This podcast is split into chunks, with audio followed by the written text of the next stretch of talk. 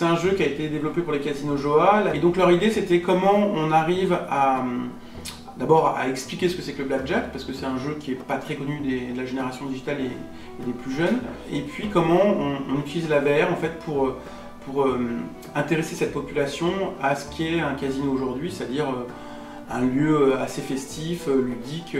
donc il faut être efficace en termes de, caractère pédagogique, il faut que ce soit, ça reste ludique. C'est, je pense que c'est une expérience qui ouvre des portes sur euh, ce qu'on peut faire en termes de pédagogie par le jeu. Compliqué sur le papier parce qu'il faut rendre euh, en fait sexy une partie de blackjack. En fait, surtout c'est de l'apprentissage, donc euh, il fallait quand même que les gars aient un environnement dans lequel ils se sentent ils se sentent bien. Donc on est parti tête baissée sur le western avec tous ces codes.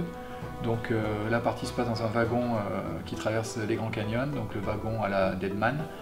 Euh, on a une tendance euh, steampunk, mais par contre le vrai steampunk, c'est-à-dire le, steampunk euh, de, Miller, Mad Max, notre croupière qui est donc style, style western, a un bras mécanique qui lui permet de distribuer les cartes d'une certaine manière avec une certaine dextérité. Alors j'ai fait plein de recherches. Déjà, moi le blackjack je connaissais très peu, j'ai jamais mis les pieds dans un casino. Et on a rencontré des croupiers, on a rencontré des, joueurs et euh, on, a, on a joué, on a beaucoup joué pour voir l'expérience utilisateur et comment on apprenait à jouer au blackjack. Un des gros challenges du jeu, c'était euh, que les joueurs ont 15 minutes pour participer à l'histoire, pour apprendre le blackjack et surtout pour avoir mémorisé tout ça pour pouvoir jouer sur les vraies tables de jeu. Parce que c'était ce qui est important, parce que le jeu se passe dans un casino. Il faut que dès qu'ils sortent d'expérience, font un waouh déjà, ils font je vais jouer au blackjack direct. On a une table, on n'a pas de carte, on n'a pas de croupier réel, on va créer nous-mêmes le croupier et encore il ne faut pas qu'elle soit non plus trop sexy. Donc euh, comment rendre le jeu vraiment intéressant et immersif?